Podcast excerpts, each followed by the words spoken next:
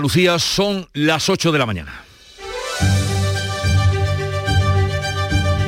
En Canal Sur Radio, La mañana de Andalucía con Jesús Vigorra.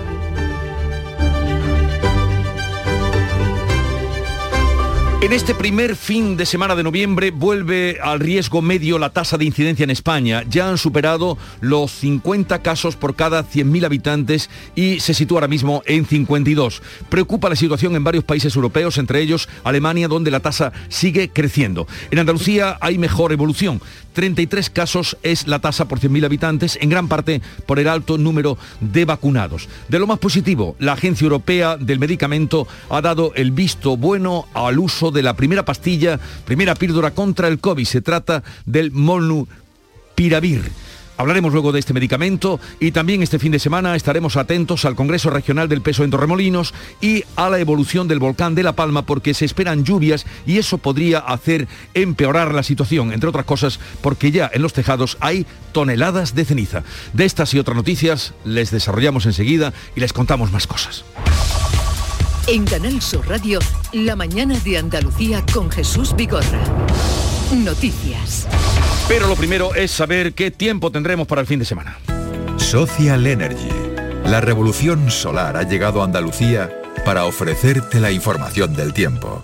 Hoy esperamos en Andalucía cielos poco nubosos, salvo en el tercio oriental, donde habrá nubosidad a partir de la tarde. No se descarta además en esa zona chubascos ocasionales que serán más probables en el litoral al final de la jornada y que pueden ir acompañados incluso de tormentas. La cota de nieve bajando hasta los 1.100 metros y bajan también ligeramente las temperaturas mínimas con heladas débiles en zonas del interior oriental. Las máximas se mantienen sin cambios. El viento soplará de componente norte.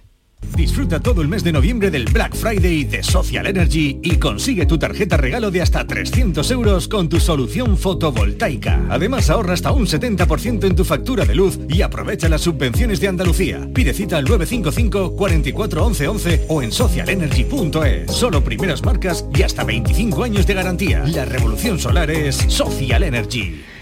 Y ahora vamos a conocer cuál es la situación del tráfico en Andalucía. Vitaldent te ofrece la información del tráfico. En Clínicas Vitaldent queremos verte sonreír. Desde la DGT nos informa Alba Aris. Buenos días. Buenos días, actualizamos el estado de las carreteras andaluzas en estos momentos pendientes de retenciones de entrada en Sevilla, en la A4 a la altura de Bellavista y también en la A49 en Borbujos.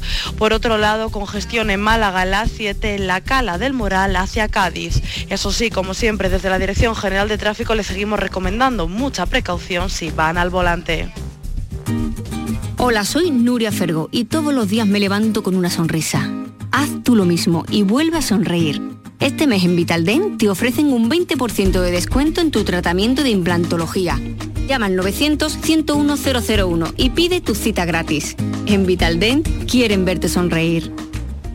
Para que recuerdes el 11 del 11, aquí van unos truquitos. 5 días por Barbados, más tu calesa de 6 caballos. 11. 10 trajes de lino fino, más un loft estilo neoyorquino. 11. 11 del 11 de la 11.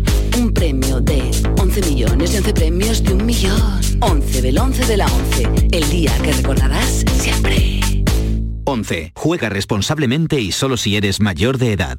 Aquadeus, ahora más cerca de ti, procedente del manantial Sierra Nevada, un agua excepcional en sabor, de mineralización débil que nace en tu región. Aquadeus Sierra Nevada es ideal para hidratar a toda la familia y no olvides tirar tu botella al contenedor amarillo. Aquadeus, fuente de vida, ahora también en Andalucía. La mañana de Andalucía con Jesús Vigorra. Noticias.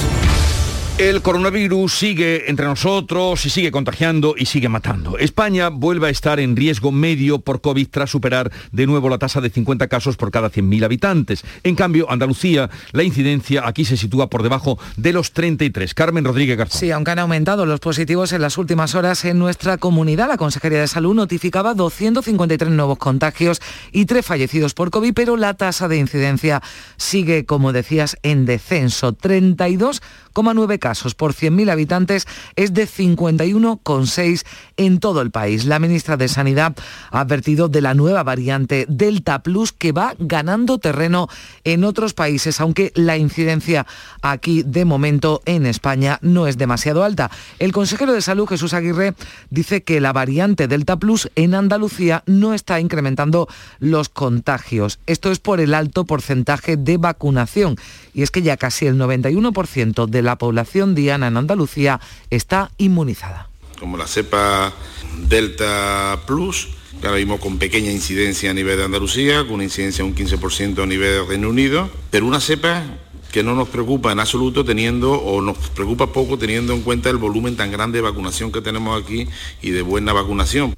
También la ministra de Sanidad celebraba la alta tasa de vacunación en España. 89% ya de la población diana tiene la pauta completa, pero sigue preocupando ese porcentaje de población que no se vacuna y al que la ministra Darias ha vuelto a hacer un llamamiento. De aquellas personas que aún no se han vacunado, hago un nuevo llamamiento a aquellas personas que no lo han hecho, que puedan acudir a los puntos que tienen las comunidades autónomas y ciudades autónomas para hacerlo, también sanidad exterior, para que nadie se quede sin la vacuna, no porque no estén a disposición, sino por alguna decisión han, decidido no hacerlo. Es importante, las vacunas protegen, las vacunas salvan vidas. En Huelva sigue en marcha la vacunación sin cita. Ya contábamos esta semana que la provincia está en la que tiene la tasa de COVID más alta. Y en las últimas horas se ha registrado un fallecimiento por coronavirus en Huelva tras tres semanas sin decesos en Andalucía. Sonia Vela. También aumenta el número de hospitalizados, son ahora 17 en la provincia, cuatro de ellos están en cuidados intensivos. No obstante, Jesús, la tasa de incidencia se mantiene, sin embargo, sigue doblando la media andaluza. Estamos rozando los 61 casos por cada 100.000 habitantes en Huelva, un dato similar, por cierto, al que teníamos a principios del mes pasado. Mientras, como tú decías, se prepara hoy una nueva jornada de vacunaciones sin cita previa, tanto de COVID como de gripe. La unidad móvil sanitaria estará de nuevo en la Plaza 12 de Octubre en la capital desde las 10 de la mañana hasta las 2 de la tarde y de 4 a 8. En esta ocasión se hace un llamamiento especial a las embarazadas que aún no se hayan vacunado. Mira, pues ya están avisados, Huelva, que era siempre la que tenía menos tasas de contagio y como apuntaba, llevaba tres semanas sin decesos, ninguno en la provincia de Huelva. La Organización Mundial de la Salud asegura que en las próximas semanas un total de 53 países en Europa y Asia Central se enfrentan a la amenaza real de un repunte de la pandemia o ya están sufriendo una nueva ola de contagios. La causa de estas recaídas se atribuyen al levantamiento de las medidas de prevención y a esto se unen también las bajas tasas de vacunación en esos eh, países. El segundo país de la Unión Europea con menos población vacunada, Rumanía, registra ya más de 400 muertes diarias desde hace tres semanas. Datos alarmantes también en Rusia, donde se registran por primera vez cerca de 1.200 muertos en un solo día. El jefe de estudios clínicos de la Agencia Europea del Medicamento, Fergus Sweeney, lanzaba esa advertencia. Es muy importante que se complete la pauta de vacunación. Es importante que todos estemos vacunados porque nadie está protegido hasta que todo el mundo está protegido. Pero no todos son malas noticias. La Agencia Europea del Medicamento avala el uso de emergencia de la primera pastilla contra el COVID. Se trata del molnupiravir, un fármaco que de momento solo se ha autorizado en Reino Unido para pacientes con patologías previas. Esta pastilla, esta píldora es un simple antigripal que se ha visto eficaz para frenar la expansión del virus, mantener baja la carga viral y en consecuencia para reducir la hospitalización y muertes, como explicaba el jefe de estrategia de la EMA, Marco Cavalleri. Mientras tanto, como estamos entrando y nos estamos preparando para una nueva ola de la pandemia, consideramos dar apoyo científico para respaldar el uso de emergencia en los estados. Y eh, para un poco eh, analizar estos datos que les hemos contado, vamos a saludar al doctor Ignacio Molina, inmunólogo, catedrático de inmunología de la Universidad de Granada. Doctor Molina, buenos días. Hola, muy buenos días, Jesús. Eh, ¿Qué análisis hace usted de esto que acabamos de contar? Se disparan los contagios en Alemania, también en Rusia, muertes en Rumanía, en Centro Europa. Bueno, eh, estamos eh, viendo claramente un repunte que está en relación con dos cosas muy claras, ¿no? por una parte, la relajación de las medidas de prevención y por otra parte, una insuficiente tasa de vacunación en la población. Esto probablemente sea lo más relevante, puesto que lo que estamos viendo es que para tener una protección adecuada son necesarias tasas de vacunación muy altas como las que afortunadamente tenemos en España y no tienen en esos otros países. ¿no? En España tenemos aproximadamente una tasa de vacunación que es eh, entre 10 y 15, y 15 puntos superior a la que tienen estos países que están teniendo casos eh, llamativos, pues, como puede ser de Alemania, el Reino Unido, etcétera.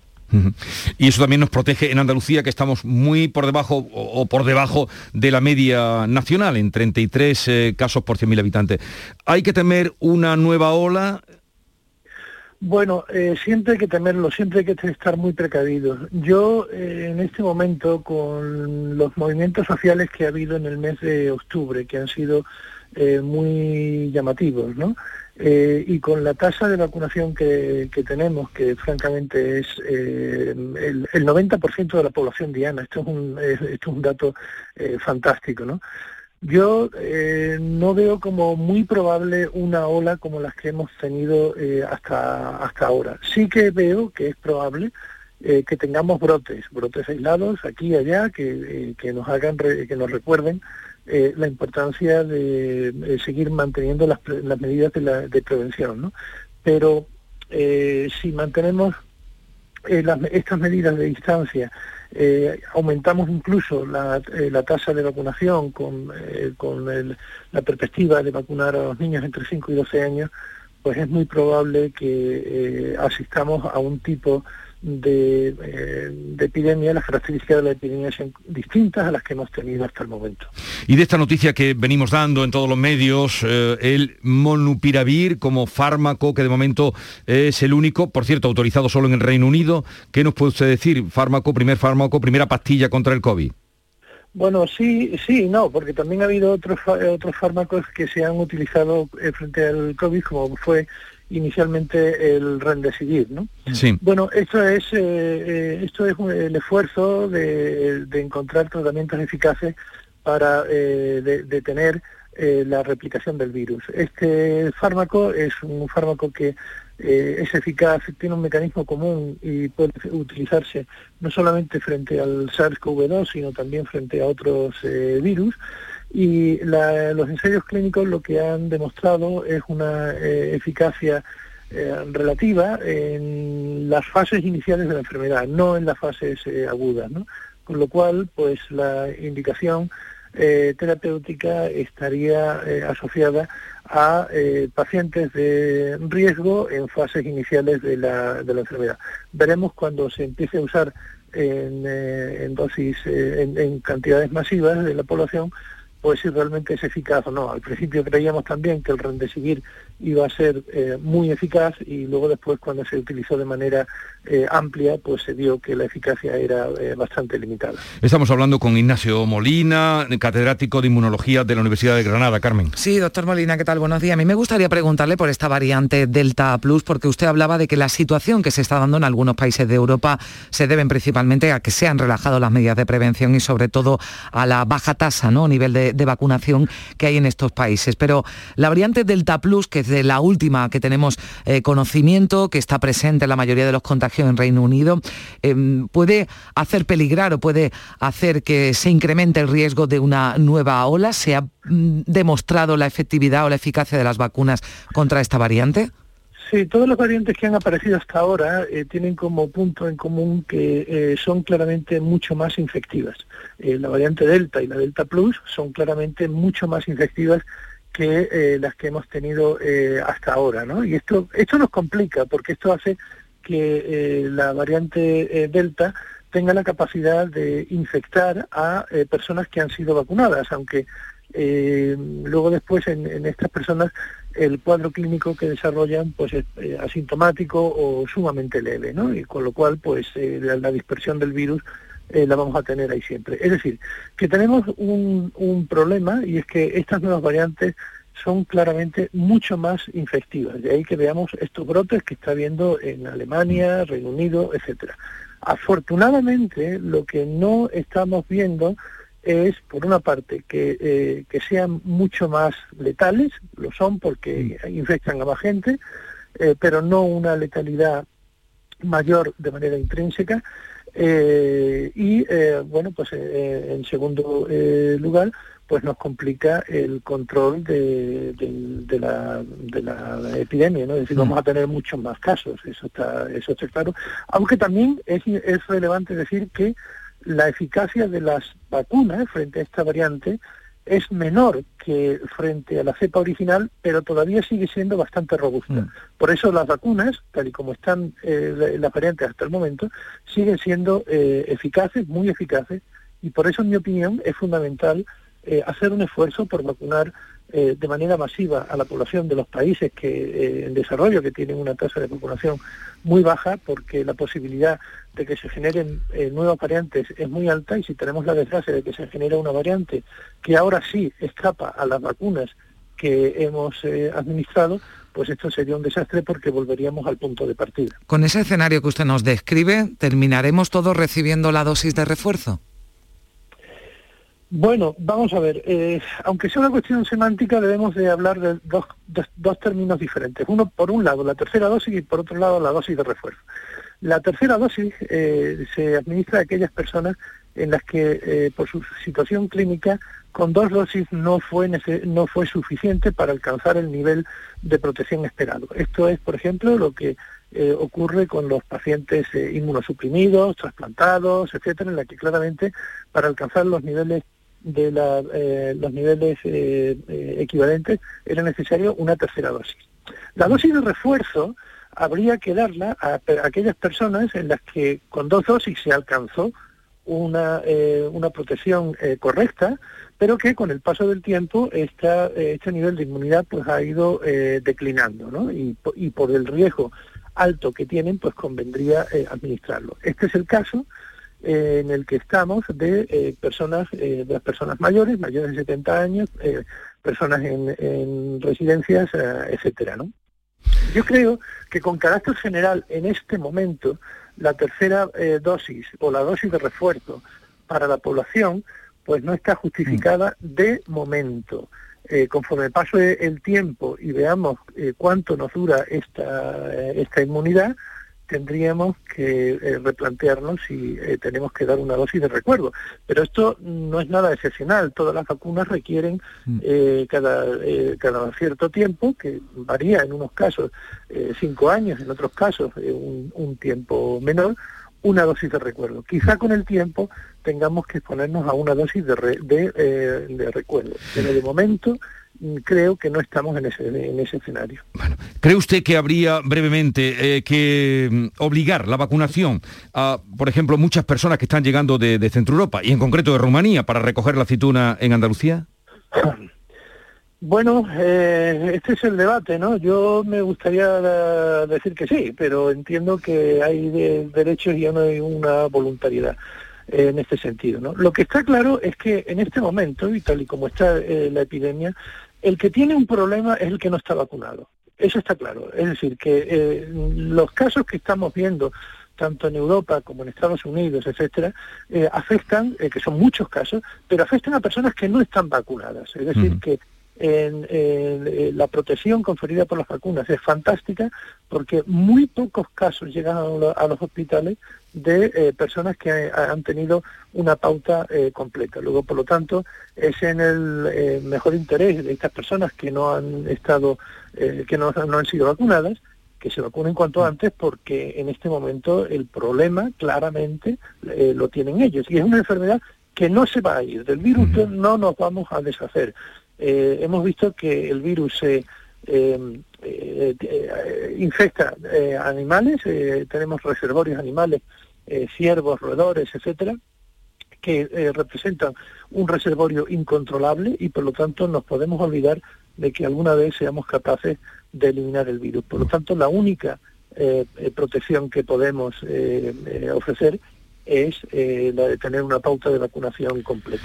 Bueno, eh, doctor Ignacio Molina, catedrático de Inmunología de la Universidad de Granada, gracias una vez más por estar con nosotros, un saludo y buenos días. Encantado, Jesús, un placer.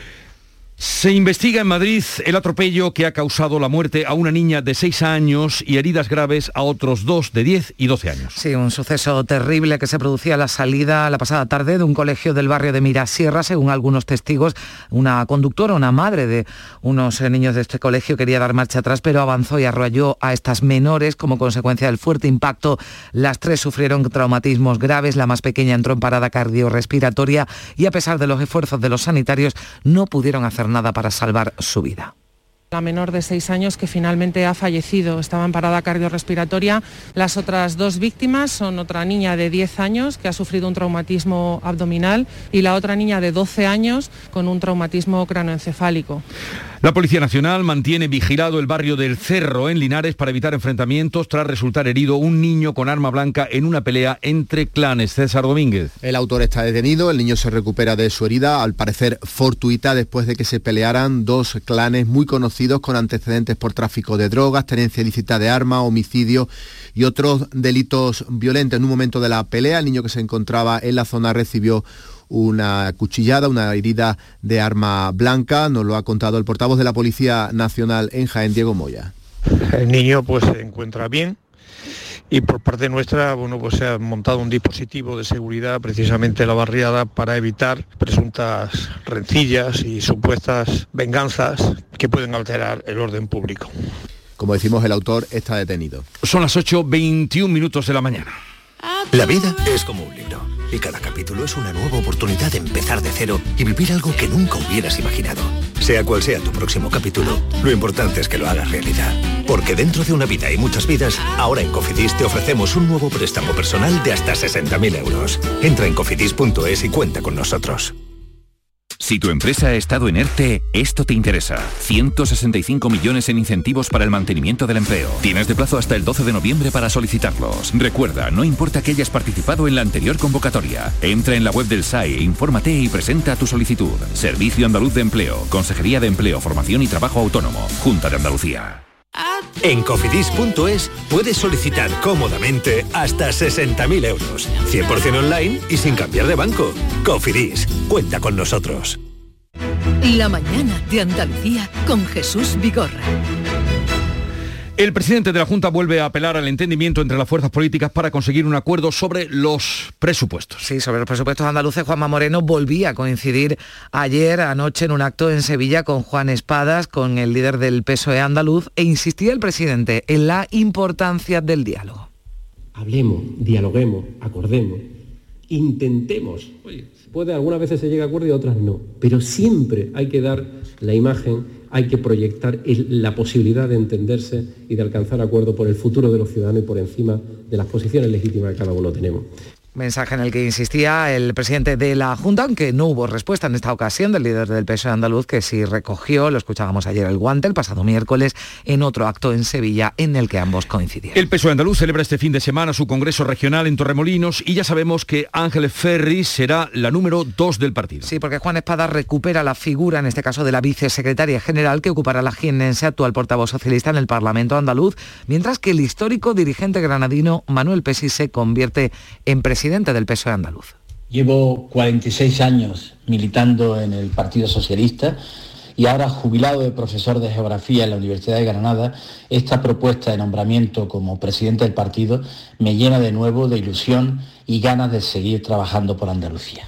El presidente del gobierno, Pedro Sánchez, realiza hoy su sexta visita a La Palma desde que comenzara la erupción del volcán. Seguimos atentos precisamente a esa evolución. Sí, porque los científicos esperan saber si los datos positivos del miércoles fueron una anécdota o marcan una tendencia que permita sacar conclusiones sobre la duración de esta catástrofe natural. Aunque la actividad del volcán se ha, incrementado en las últimas horas con un repunte en la emisión de dióxido de azufre y dióxido de carbono, la lluvia prevista para mañana no es una buena noticia para los vecinos por el peligro peligro de derrumbe de los tejados que acumulan toneladas de ceniza. Las clases presenciales se iban a retomar hoy viernes, pero a última hora el Cabildo ha dado marcha atrás. Seguirán siendo online. Y en Sierra Nevada se activa ya el sistema de nieve producida, Laura Nieto.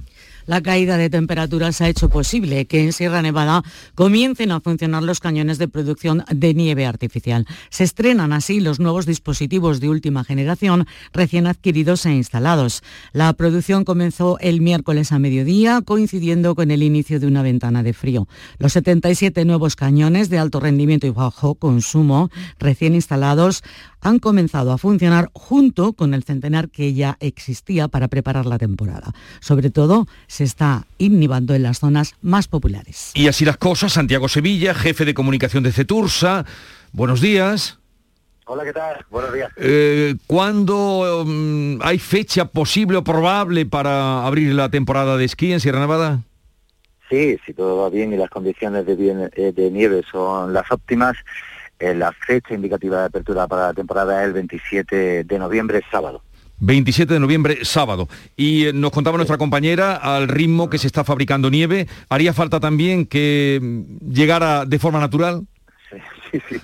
Sería muy importante que viniera de forma natural, esa es la mejor y la más barata y la que pondría la base suficiente para seguir eh, inhibando eh, y planteando, bueno, eh, qué superficie esquiable podremos confeccionar para la apertura de la temporada. Aún queda mucho, eh, esto no ha hecho más que empezar, el cambio de la meteorología se produjo apenas hace 48 horas, venimos de un invierno muy cálido y muy largo, y aunque Sierra Nevada no ha parado de trabajar, no ha sido hasta este momento en que se han dado las condiciones cuando ya nos hemos puesto a trabajar sobre el terreno y, lo primero es cubrir de blanco la montaña. En principio la meteorología en cuanto a, precipitaciones eh, no está siendo demasiado benigna con nosotros, pero sí la temperatura muy buena, la humedad muy baja, con lo cual eh, la eficiencia del sistema de nieve producido recién adquirido, como comentaba la compañera Laura de Granada, eh, está haciendo un trabajo excelente en sus primeras 24 horas de funcionamiento.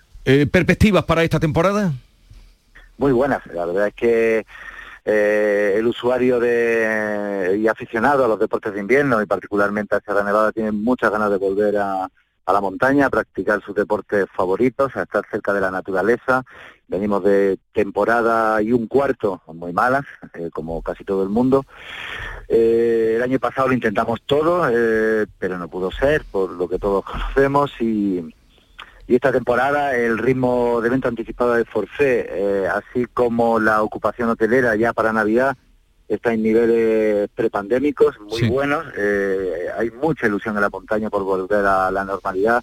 Estos días ya Prado Llano es un hervidero de comerciantes, hosteleros, eh, trabajadores de todos los sectores que están preparando sus negocios para la temporada y nada, esperemos que la, que la pandemia siga raya y sobre todo que venga la nieve. Bueno, Santiago Sevilla, jefe de comunicación de Cetursa, gracias por atendernos, quedamos emplazados para la víspera del día 27 de noviembre cuando se eh, abre la temporada. Un saludo y buenos días.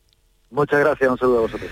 La localidad sevillana de Estepa anoche se convirtió en eh, pues un anuncio de la Navidad, pero no ha sido la primera de Europa ni tampoco de Andalucía en encender el alumbrado navideño. No, ha sido una de las primeras, pero todo hay que decir para ser justo que el pasado 30 de octubre una localidad malagueña, Alameda, fue la que la primera, ¿no? que eh, encendió sus luces eh, navideñas. En cualquier caso, en Estepa lo que quieren es que este encendido suponga un recurso turístico con el que del mismo modo que en 2019 pues el pueblo se adelanta casi dos meses a la celebración de las fiestas. Las luces espera que atraigan a la mayor cantidad de personas posible al municipio donde ya, eso sí, sus fábricas de mantecados trabajan intensamente, lo hacen desde principios de septiembre, en pleno verano, para poner estos dulces navideños en las casas de todo el mundo.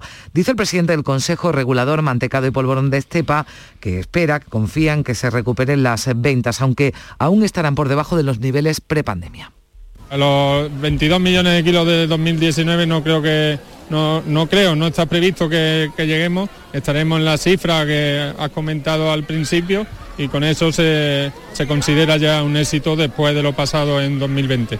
Bueno, pues la luz a dos meses de la noche de Reyes, eh, también la ocupación o reservas en Sierra Nevada y el jamón este año habrá más jamón ibérico en las mesas navideñas de toda España. Tras un año muy complicado, vuelve a crecer el volumen de pérdidas en las empresas de Sierra de Huelva. De pedidos, no de pérdidas, de pedidos. En las empresas de pérdidas, no, de pedidos. Al contrario, porque la demanda es superior, además es un 10% superior a la que había en 2019, es decir, antes de la pandemia. Las empresas del sector del cerdo ibérico de la Sierra de Huelva ya empiezan a preparar esos pedidos de Navidad. Es el inicio de una campaña que vuelve a dejar plena actividad en la zona a finales de este mes. Se va a empezar a trabajar ya a tope y no se va a parar hasta principio de año. Como decimos, la demanda ya es mayor que la que había en 2019, antes de la pandemia. Y eso bien que nos alegra a todos y sobre todo cuando llegue el día de degustarlo.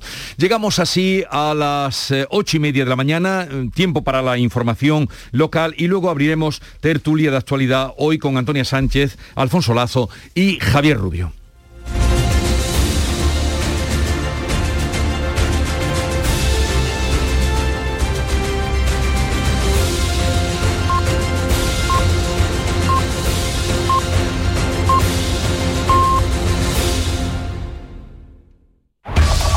En la mañana de Andalucía de Canal Sur Radio, las noticias de Sevilla con Araceli Limón. Ha mejorado la situación del tráfico en los últimos minutos. En los accesos a Sevilla ya quedan solo 3 kilómetros de retención en la A49 y uno en el puente del patrocinio. En el puente del Centenario, eso sí, hay un kilómetro de retenciones dirección a Huelva y tres en dirección a Cádiz. En la ciudad el tráfico es intenso en la ronda urbana norte, a la altura de San Lázaro y a la altura de Pino Montano. También hay tráfico intenso en el puente del Alamillo y en Juan Pablo II. Así, está la situación del tráfico. En lo que se refiere a al tiempo hace fresco, tenemos 9 grados, luce el sol y esperamos una máxima en torno a los 19-20 grados este mediodía. Con esa tranquilidad mucho más estable que la de la semana pasada, el Gran Poder se traslada esta tarde desde la parroquia de Santa Teresa en Amate a la catedral, en un recorrido singular que dejará muchísimas estampas inéditas. Pasará por el Sanatorio de San Juan de Dios, en el puente de San Bernardo tocará la antigua banda del Soria 9 y los bomberos lo iluminarán con el foco que utilizan cada miércoles santo para el Cristo de San Bernardo. Luego, el Gran Poder seguirá por la Puerta la Carne, Santa María la Blanca, la calle San José, Madre de Dios, Fabiola, Mateos Gaco, más imágenes inéditas hasta llegar a la Plaza Virgen de los Reyes y a la Catedral, donde entrará en torno a las 11 de la noche. Por cierto, que a la Catedral el que llegó anoche fue el paso con el que el Señor será trasladado mañana a la Basílica de San Lorenzo. Este era el sonido.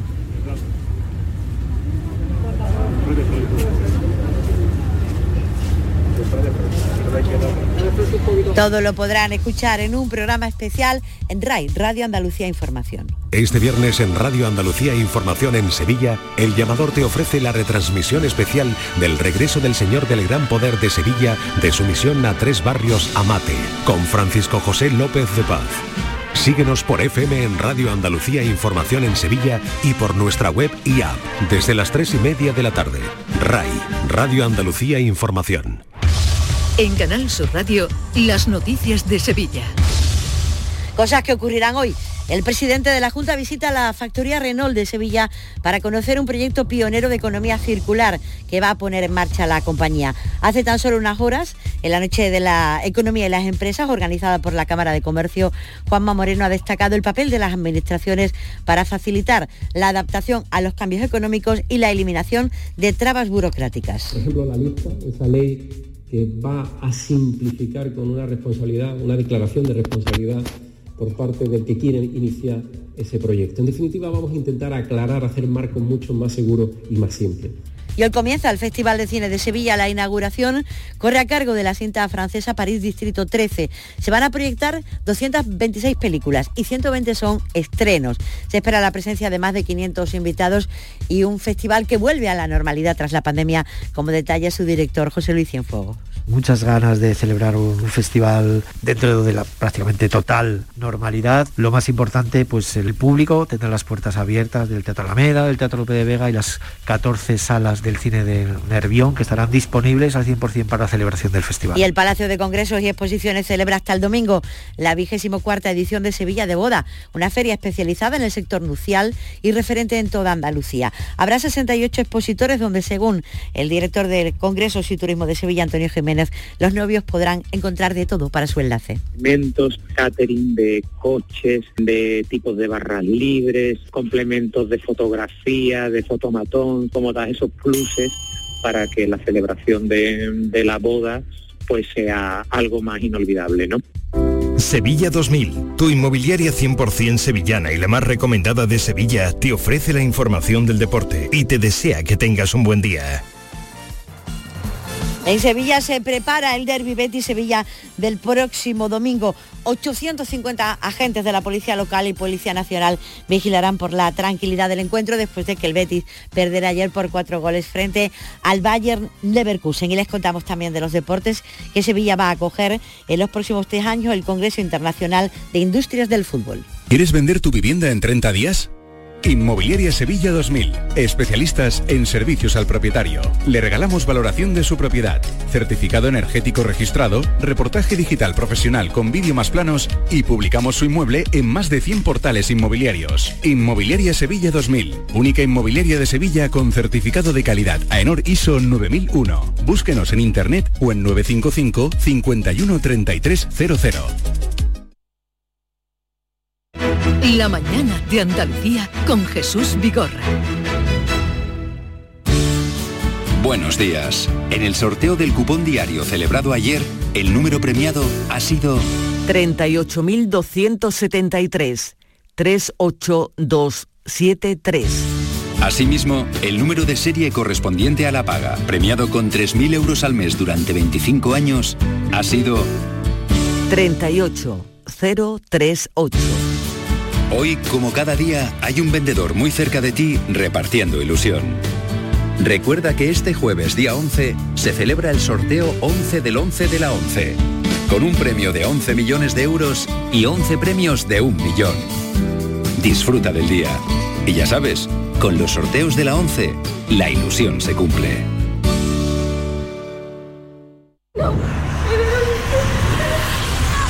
La violencia sexual no es una película.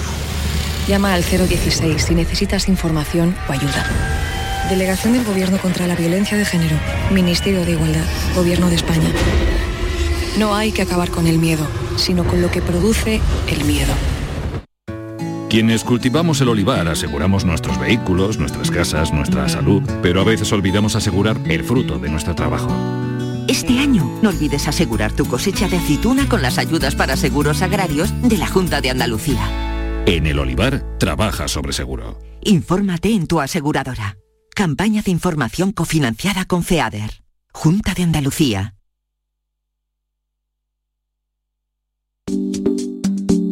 Buenos días. En los tres sorteos del triplex de la 11 de ayer, los números premiados han sido 110 110 6006 y 284 284. No olvides que comprando Lotería de la 11 colaboras con una gran labor social. Pídele el triplex de la 11 a tu vendedor, también en puntos de venta autorizados o en juegos11.es. Recuerda que hoy, como cada viernes, tienes un bote millonario en el sorteo del Eurojackpot de la 11. En la 11 nos mueve tu ilusión. Que tengas un gran día.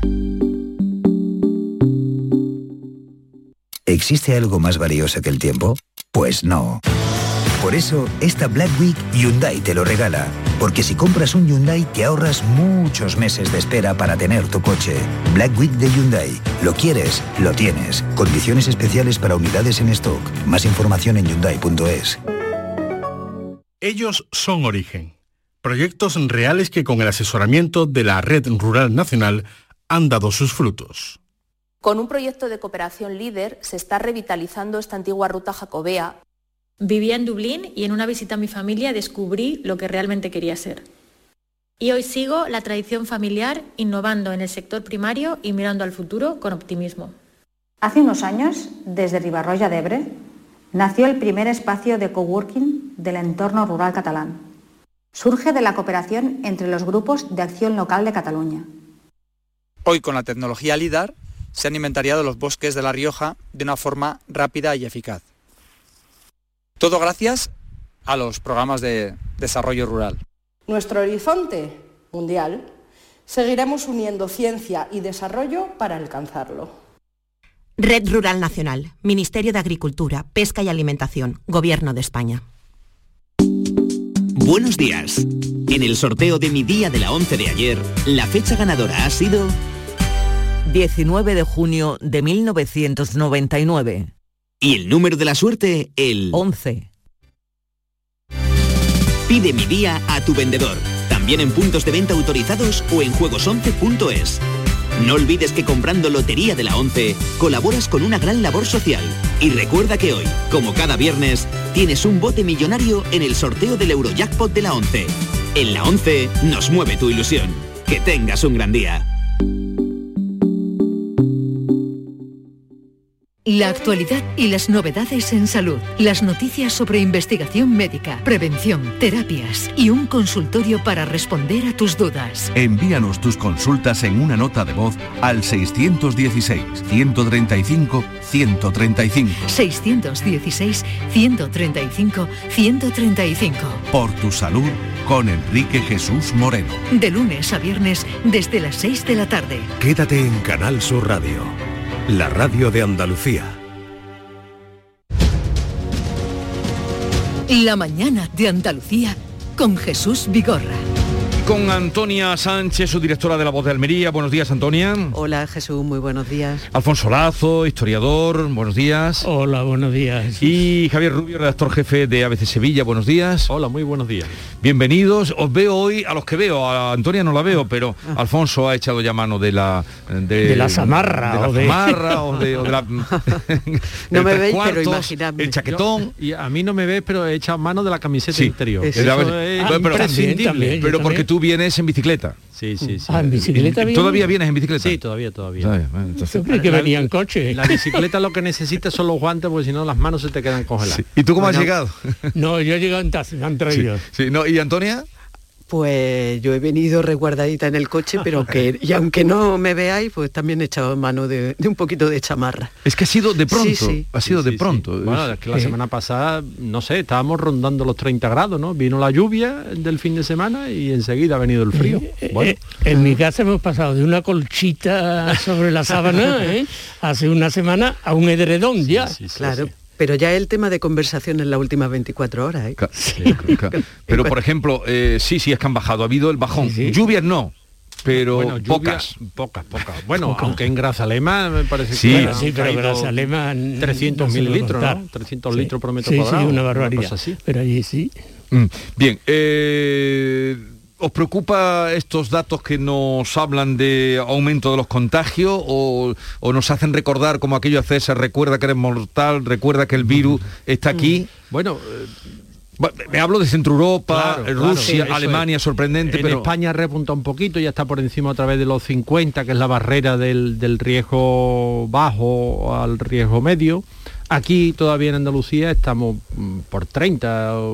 El dato exacto de ayer no lo, no lo tengo, pero hasta el, hasta el martes o el miércoles íbamos mm, mm. todavía en 30 casos por 100.000 habitantes, la incidencia 14 días. Bueno, eh, sí, claro. Mm, ¿Qué es lo que nos está protegiendo a nosotros en España y en Andalucía? Pues que tenemos un 90% de la población vacunada y entonces el virus le es muy difícil eh, circular. La transmisión pues está frenada porque llega a individuos eh, como somos los que estamos aquí, que estamos vacunados y que le presentamos una barrera natural a la infección. En otros países no han llegado ni de lejos a estos niveles de, vacunación porque ha habido campañas muy fuertes y porque hay un sentimiento antivacuna muchísimo más extendido que aquí en España y eso es lo que está explicando. Pero bueno, mm, contagio no quiere decir mm, hospitalización y muerte. Hombre, la ley de grandes números dice que cuando hay muchos contagios, pues inmediatamente o, al cabo de los días pues se, se traduce en más eh, personas ingresadas en el hospital y más muertes.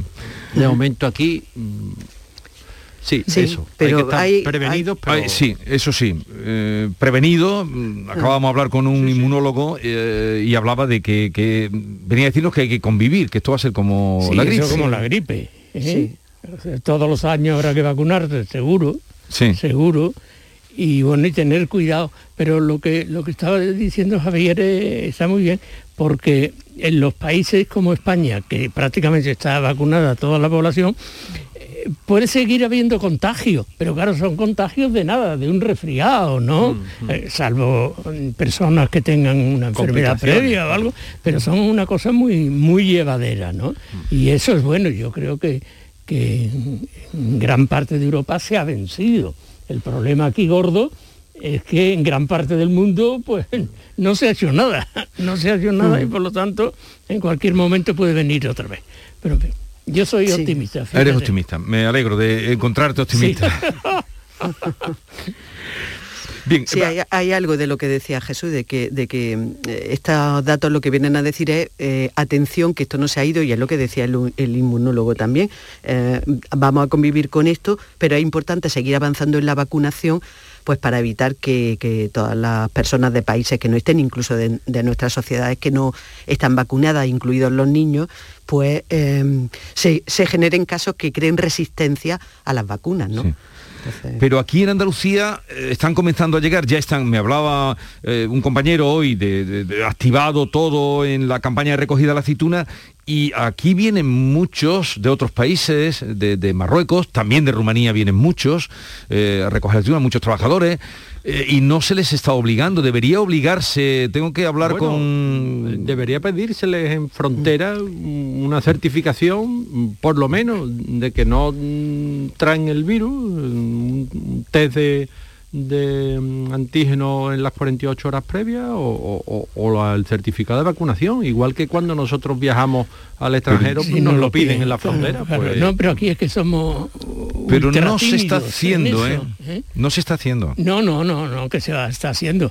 Ayer eh, escuché la noticia y la vi, porque fue por televisión, de que Biden en los Estados Unidos, pues obligaba a los trabajadores de empresas de más de 100 personas a vacunarse y si no, prácticamente se le hacía la vida imposible. ¿eh? Eh, se le obligaba a hacerse toda la semana un análisis, a llevar permanentemente la mascarilla en el lugar del trabajo. Bueno, eso no se hace en España. Cuando, lo que decía Javier, cuando en todo el mundo se han estado pidiendo para entrar, para entrar, pues certificado de estar vacunado, certificado de tener la dosis completa, venir avalanchas que no se sabe en qué condiciones vienen, es peligroso. Pero están viniendo, yo le preguntaré la semana que, viene al consejero, si no, no se coge la, aceituna, pero la semana que viene tenemos que llamar al consejero de salud a ver qué está pasando, porque y muchos conviven también en los pueblos, alquilan casa y luego van a recoger la aceituna. Y esto está pasando. Eh, fin, ya veremos. Eh, en esta buena situación que tenemos no vayamos a meter la pata. Eh, ayer veríais algo, no todo, pero algún retazo de la sesión en el mm, debate parlamentario donde se tumbaron, que era, mm, se tumbaban las enmiendas a la totalidad de los presupuestos, con lo que ya los presupuestos generales del Estado, los andaluces están en otra vía, pero los generales del Estado mm, van a salir adelante, indudablemente, con los apoyos de PNV y de Esquerra Republicana, como estaba previsto. Como estaba previsto, como estaba previsto. no hubo ninguna duda. Sí, ¿eh? pero cuando subieron a la tribuna dieron pellizquitos de monja, o ah, más. Bueno, yo no diría que son pellizquitos de monja, ¿eh? bueno, era por decirlo. A la se un poquito de carne. Algunos fueron realmente incómodos y se le notó a la ministra, ¿no? Que, tanto repetir, tanto repetir. La ministra vino a, constatar una obviedad, que aquí nadie regala nada. Eso es. Ah. Insisto en que somos muy conscientes de que nunca este Gobierno tiene un cheque en blanco, ya le gustaría que alguna formación política así se lo diera, que tenemos que sudar en la camiseta cada vez que hay una iniciativa que viene a esta sala. Es triste, es triste. Sudar la camiseta. Y, hay, hay, un momento también que dice que, poquito antes de esto, dice, no nos lo recuerden cada vez que suben a la tribuna, pero daba un poco no sé, lo que tú dices, cierta tristeza de ver a la ministra de Hacienda peleando que estuvo, además el día anterior estuvo ronca, que eso a mí me solidariza mucho cuando veo una persona con problemas de voz, me solidariza, no, no os imagináis. Y ahí peleando y decir, no, ya más, ya está bien. Sí, sí, pero es que es un chantaje permanente con recochineo, claro, porque es que suben los supuestos, bueno, los aliados, realmente de, quién depende. pues para, aliados, para ir a la guerra. pero estos aliados te insultan, eh, te desprecian sobre todo, porque lo que eh, se ha producido ayer en el Parlamento eran unos gestos de desprecio. Bueno, vosotros tenéis que pagar y ya lo sabéis. ¿eh? Mm. y, luego, y luego la reacción que a mí me, me impactó mucho del presidente del gobierno cuando sale, después de que Rufián lo ha chantajeado públicamente y le ha dicho cuidadito con, con salirse de la vía de la vía acordada, se acerca a Rufián ¿eh? cuando sale hacia la calle y le da una palmadita en la espalda. Eso es el, el típico síndrome de Estocolmo, esa simpatía que el secuestrado pues para mantenerse saludable mentalmente, ¿no? Y, escapar de, su angustia de estar secuestrado, siente hacia el secuestrador. eso fue exactamente así. ¿eh? Te doy una palmadita para que no me aprietes demasiado. bueno, yo es que, es que creo que una cosa es lo que eh, pasa en la tribuna y otra cosa es lo que pasa eh, en los escaños y en los, en los pasillos.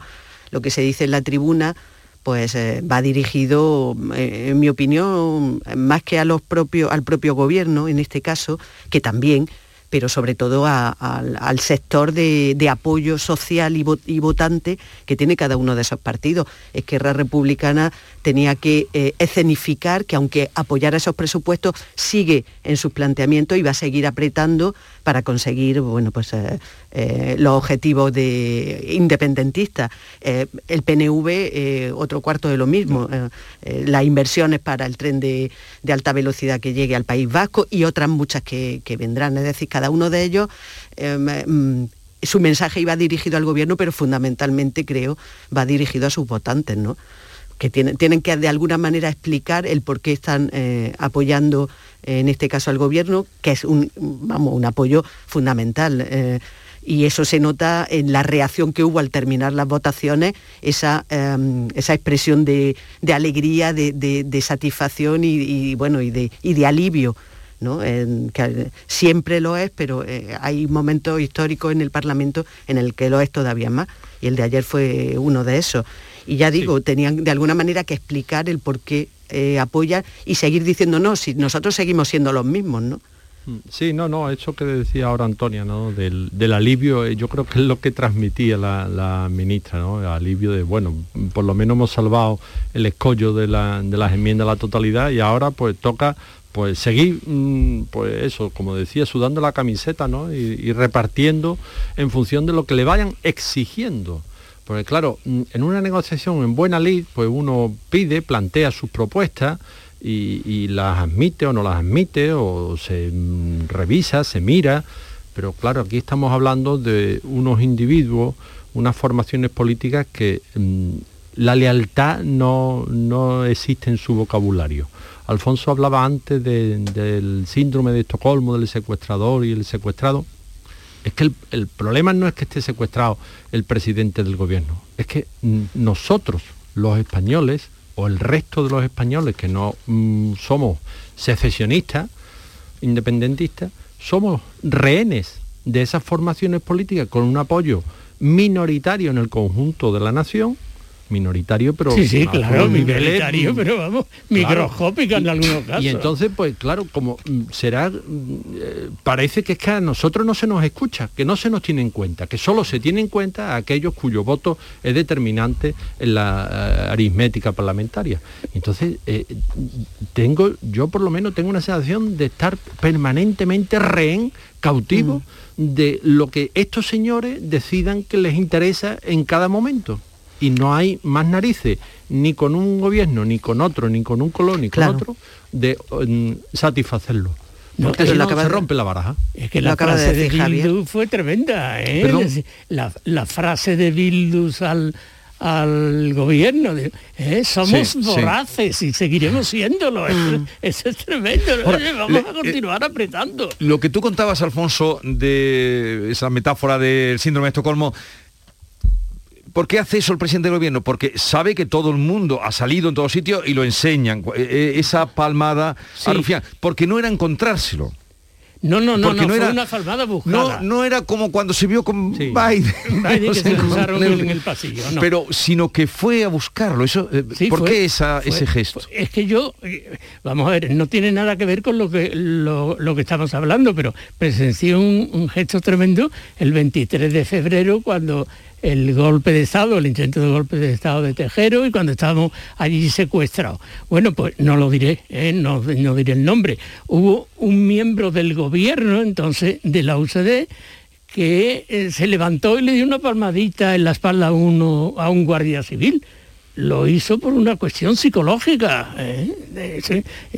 oye, trátanos bien, porque hubo un momento en que se pensaba que el ser humano que eso iba a tener éxito, ¿no? Eso fue una reacción instintiva. Yo creo que lo que ha ocurrido con Sánchez ha sido igual, oye, trátame bien, ¿eh? Trátame bien. ¿Y los andaluces? ¿Quieres decir algo más, Antonia? No, eh, quería decir que como Pero vosotros, a ver, eh, Alfonso, perdona un momento, Antonia, perdona que te interrumpa. Por tu experiencia de 20 años como diputado en ese congreso que ahora vemos, Alfonso, eh, ¿tú te fiarías de una... No políticamente. Sí, sí. ¿Tú te fiarías de Rufián?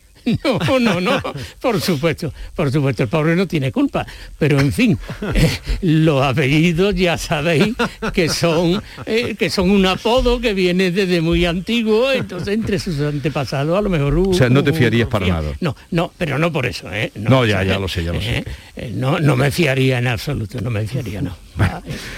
¿Y los presupuestos andaluces? Ah, Ay, ahí hay que hablar mucho. Ah, pero bueno, un poquito y luego seguimos. Pero a ver, los presupuestos andaluces, el otro día fuimos testigos, Javier, ¿tú también estabas en la cena de la ABC? No, no, me invitaron y al final no Yo sé que algún año te he visto. Sí, sí, he estado, he estado. Y este año también me invitaron, pero en el último momento ya me fui. Era, eh, ha habido dos cenas seguidas. La del premio Romero Murube, que es un premio muy, considerado, se lo entregaban a Soledad Becerril, y allí eh, primero fue Juan Espadas el que dijo, el hombre que tengo enfrente, tendió la mano.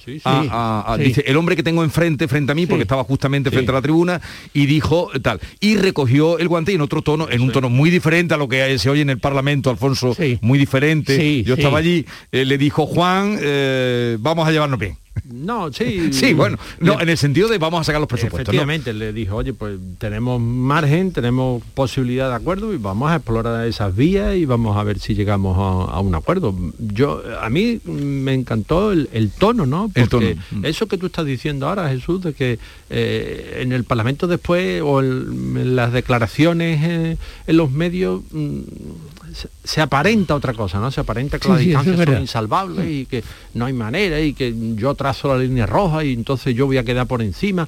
En fin, todo esto que forma parte del atrezo, ¿verdad? De, la política, pero que después cuando mm, eso, pues dos caballeros, porque yo no tengo duda que son dos caballeros, Juanma Moreno y Juan Espada, pues se sientan en una mesa y están como estamos nosotros ahora, frente a frente, pues oye, mm, vamos a hablar, vamos a discutir y, cada uno tiene su idea de Andalucía y cada uno tiene su, su propuesta, pero yo creo que hay sitio, mm, hay terreno donde encontrarse, ¿no? Eh, Quiero creer. Eh, sí, sí, bueno, sin duda.